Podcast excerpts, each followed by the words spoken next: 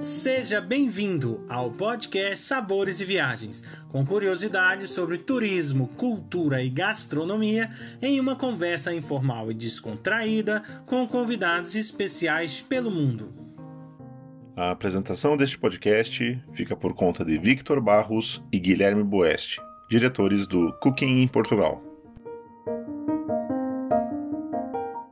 O nosso convidado, Jean Bueno, ele é jiu-jitsu coach da empresa Palms Sports do Abu Dhabi dos Emirados Árabes, no Golfo Pérsico. E o Jean é brasileiro, gaúcho, já vive lá há mais de 10 anos.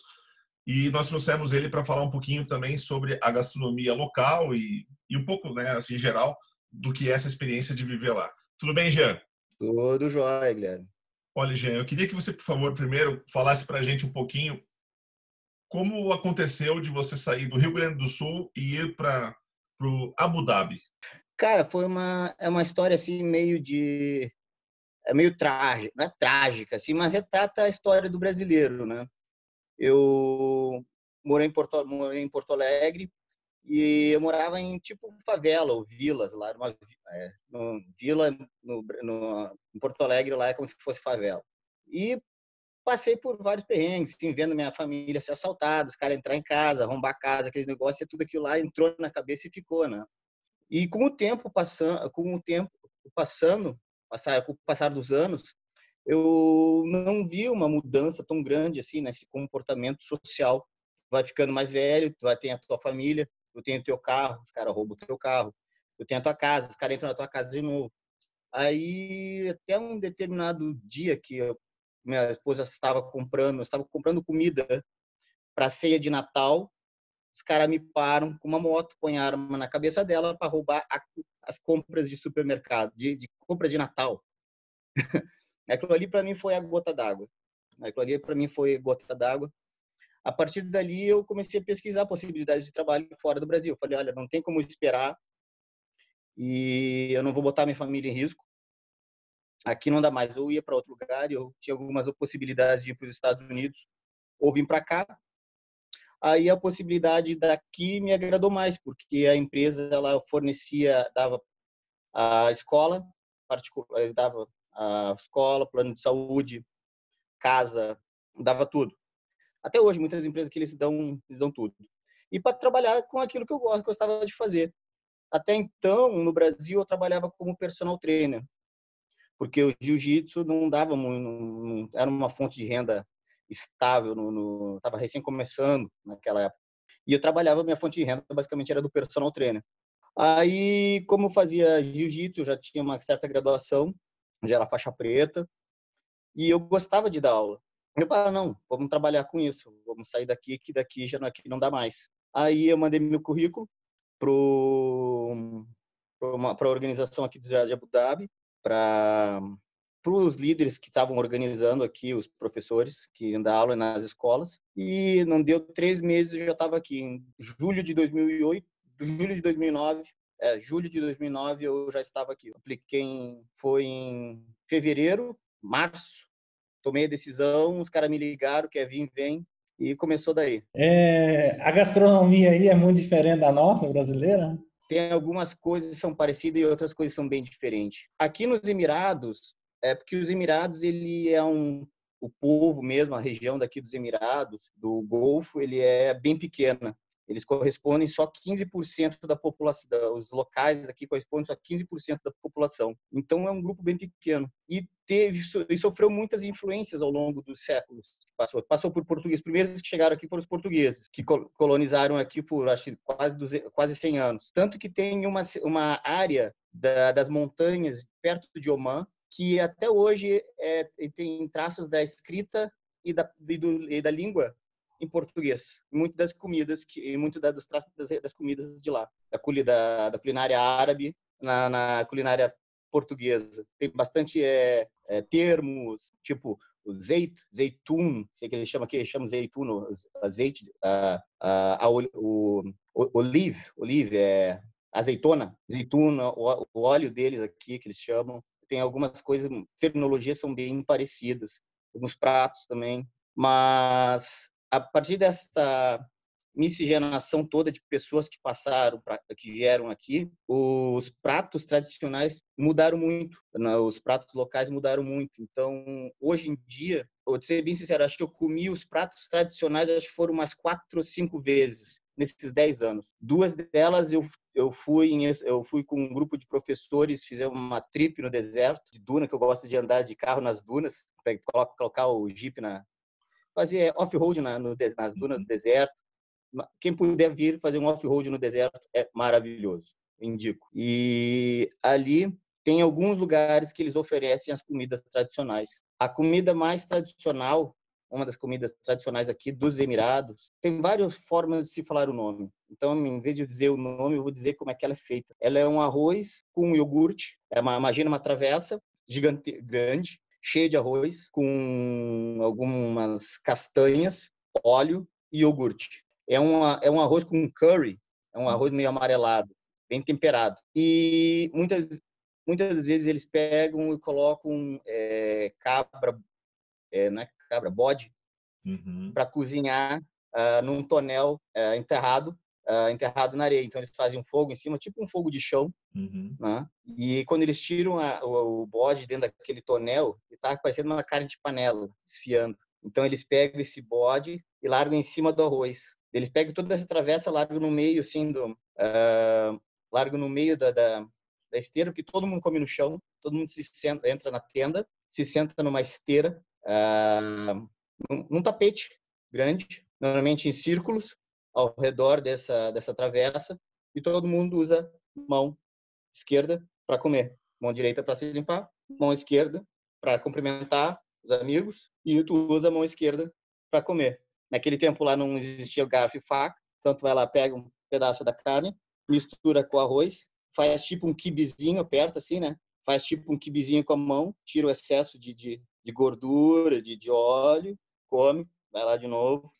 Mas é fantástico. Esse é um dos pratos mais tradicionais que eu tive oportunidade de comer aqui. Mas não só o prato, mas experienciar aquela aquelas coisas mais tradicionais, mais antigas. Acho que é difícil hoje em dia a gente experimentar esse ambiente antigo, mais é tradicional que existe, mais folclórico. Tem toda uma ritualística por trás. Uh, depois que termina a comida, como é que eles servem? tu vê o, o dono do normalmente o dono da fazenda, pô, a fazenda dos caras é gigantesca, tu não tem noção do tamanho das fazendas dos caras. Ó, nós vamos, estamos andando de jipe, assim, né? Estamos indo para cara, lá, subindo e descendo montanha, descendo duna. Ó, agora nós vamos entrar na, na, na fazenda do, do, do, Abu Mohammed, Abu Hamud, que é o pai do Mohammed. Então a gente começa, vamos entrar então, e vai, sobe, desce, sobe, desce. Falta quanto? Mais uns 30 minutos, sobe, desce. A fazendinha do cara. Aí o cara cria camelos. Camelos aqui é uma fortuna, um camelinho, assim, ó, de milhão para cima um camelo. Então os caras chegam lá aquele monte de camelo para vender, para exposição, para comida, todo tipo. Aí tu vê a postura do cara, do o, o, Abu Mohammed, depois que todo mundo comeu, fica próximo a a saída da porta, todo mundo levanta, agradece ele, ele, ele passa servindo todo mundo, como é que vocês estão, estão felizes, come mais, estão satisfeitos. Acho que a comida, sim, acho que, eu acho que eu vejo um dia que a comida em si, ela está muito valorizada perto de todo o folclore, as coisas que envolvem, que estão por detrás da comida, que deixam muitas vezes, que requintam muito mais o, o prato, sabe? Que a Abu Dhabi aqui, ele basicamente era um porto de, de comércio só que era porto de comércio, de piratas, de que eles era um ponto de descanso de quem vinha da China, do Japão, para ir para ir para Portugal. E então, por ser um porto de descanso, todo mundo vinha aqui, então teve essa, essa questão de, de muita influência na, na, na, na língua, na, na, na gastronomia. Tanto que a comida aqui, hoje tu vai nos restaurantes, quase tu não come a comida tradicional, tu encontra só a comida árabe, a síria, árabe do Líbano, porque 80, 80% do povo que dos, acho que digamos 85% da população que vive aqui é de fora. São estrangeiros, não são locais. E desses 85, acho que 50% são árabes, 50% são árabes da a mais, acho que de quase 70%, estou chutando, 70% são árabes não uh, não dos Emirados, ou seja, são árabes da Síria, árabes do Líbano, árabes da Jordânia, da, do Egito, da, Aí embaixo de Portugal tem um paizinho ali, é Marrocos, árabes da Marrocos, árabes da, da Líbia, são os líbios.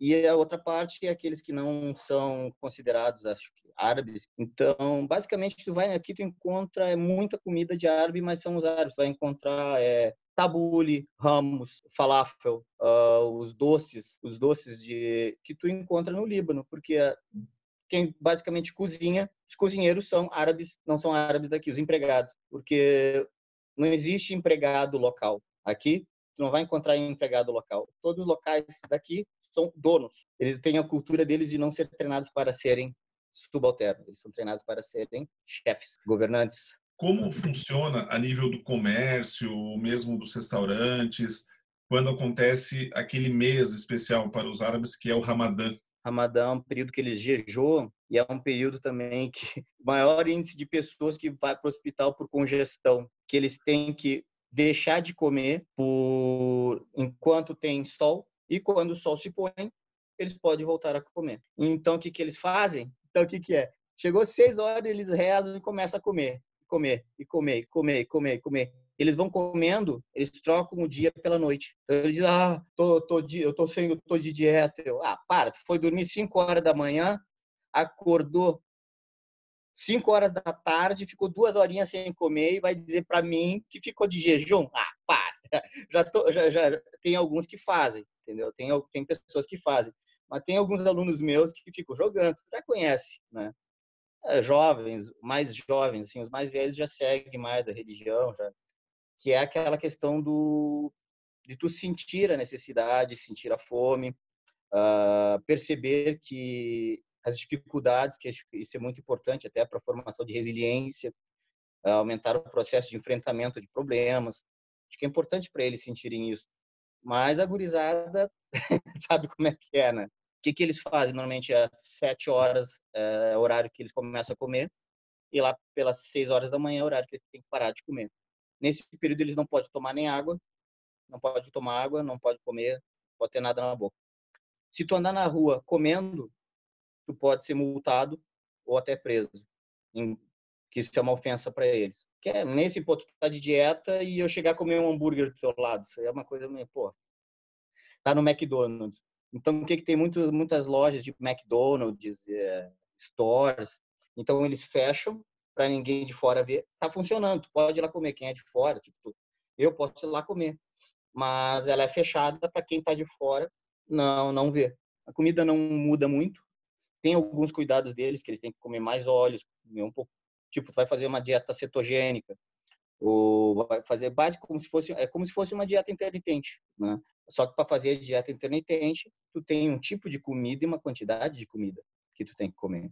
Aqui eles não não, por falta de conhecimento, como é um país novo, muitas vezes eles comem demais. Tanto que aqui nos Emirados é um, um dos países com maior taxa de obesidade infantil e obesidade. Uh, imagina soma, isso aí é outra coisa, vou falar, né? Que é o problema social deles. Junta alto, alto income, dinheiro, imagina assim, é uns 20 mil euros, 30 mil euros, 40 mil, 40 mil euros é o salário médio aqui de um local. É dinheiro pra caramba. Então, basicamente, tu vê meus alunos, saiu o iPhone 10, no outro dia tá todos meus alunos com iPhone 10. Eles têm um, um alto poder de consumo. Por outro lado, também tem muitos filhos, pai trabalha pra caramba. Tem uma expressão aqui que eles falam para a comunidade árabe em geral. Isso não foi, não foi um local, foi um amigo meu que da, da, da, da Síria que falou que ele expressa a forma do que, de, que ele como a forma como ele definiu a, o, pa, o cuidado dos pais com os filhos. As crianças são protegidas pelas mães e esquecidas pelos pais. Então, basicamente é isso. O cara pode ter quatro mulheres, muitas vezes ele tem cinco filhos com uma esposa, arranjou outra esposa, tem mais seis filhos com a outra esposa. Então, o tempo que ele tem para cuidar, para interagir com esses filhos é muito pequeno. Isso fora a demanda de trabalho, quando eles trabalham, né? E outra mãe também. A mãe, isso fora a quantidade de problemas psicológicos que a mãe adquire por causa disso. Aí tu diz, ah, tu vai, nos, tu vai nas praças aqui, tu vê uma quantidade enorme de criança, mas tu não vê pais, tu vê empregadas. Então, as crianças são criadas pelas empregadas, que basicamente não têm poder nenhum de controle sobre elas. Então, eles têm. Meus alunos eles chegam com chips, chegam com hambúrguer, chegam com Coca-Cola. Então, é difícil. Então, tu pega essa falta de controle da, de controle das crianças com um alto poder aquisitivo, é o que vai dar isso fora as outras os outros problemas que eles trazem na genética. Muitos deles se casam entre parentes, primos, eles trazem consigo problema de consanguinidade, que traz problemas neurológicos, problemas sanguíneos, aumenta o fator de risco de problemas cardiovasculares, de diabetes. Outro aqui é um dos grandes países que tem problemas de diabetes. Então, tu junta todos esses fatores com esse, essa falta de controle nutricional que eles têm sobre as crianças e sobre os próprios adultos, porque normalmente né, a criança ela, ela é um ela é o espelho da família. Né? Basicamente o que um come em casa todos vão comer. Ou se ela está comendo assim é porque não está tendo restrições. Aí tu pega essa quantidade, essa no Ramadã tu força as crianças muitas vezes as crianças não, as crianças mais acima de 12 anos já têm que seguir isso. As mais novinhas até pode tomar água, pode comer alguma coisinha, mas os mais velhos, a partir dos 12 anos, tem que fazer, tem que fazer o Ramadã. Aí tu pega essas crianças, esses jovens ou adultos também, que têm já esses tipos de, de dificuldades, de problemas, e em top de comida, eles começam a comer compulsivamente. Assim, as primeiras semanas é o que mais aparece é problemas de hospital, lotando hospital. Bom, Jean, muito obrigado. Te agradece muito a tua participação aí no nosso podcast. Prazer foi todo meu. É boa, sempre bom ver os amigos. Facebook é Jean Bueno. E no Instagram é Jean Bueno BJJ. Muito obrigado, Jean Bueno, por nos levar nesta viagem gastronômica e cultural incrível pelos Emirados Árabes Unidos. Convido a todos para o nosso próximo podcast Sabores e Viagens, com a presença especial do Jeff Thomas, que irá nos falar sobre cultura e gastronomia da Argentina. Acompanhe também todas as novidades que vêm por aí. Basta digitar Cooking Portugal nos canais do Instagram, Facebook e YouTube. Esperamos vocês!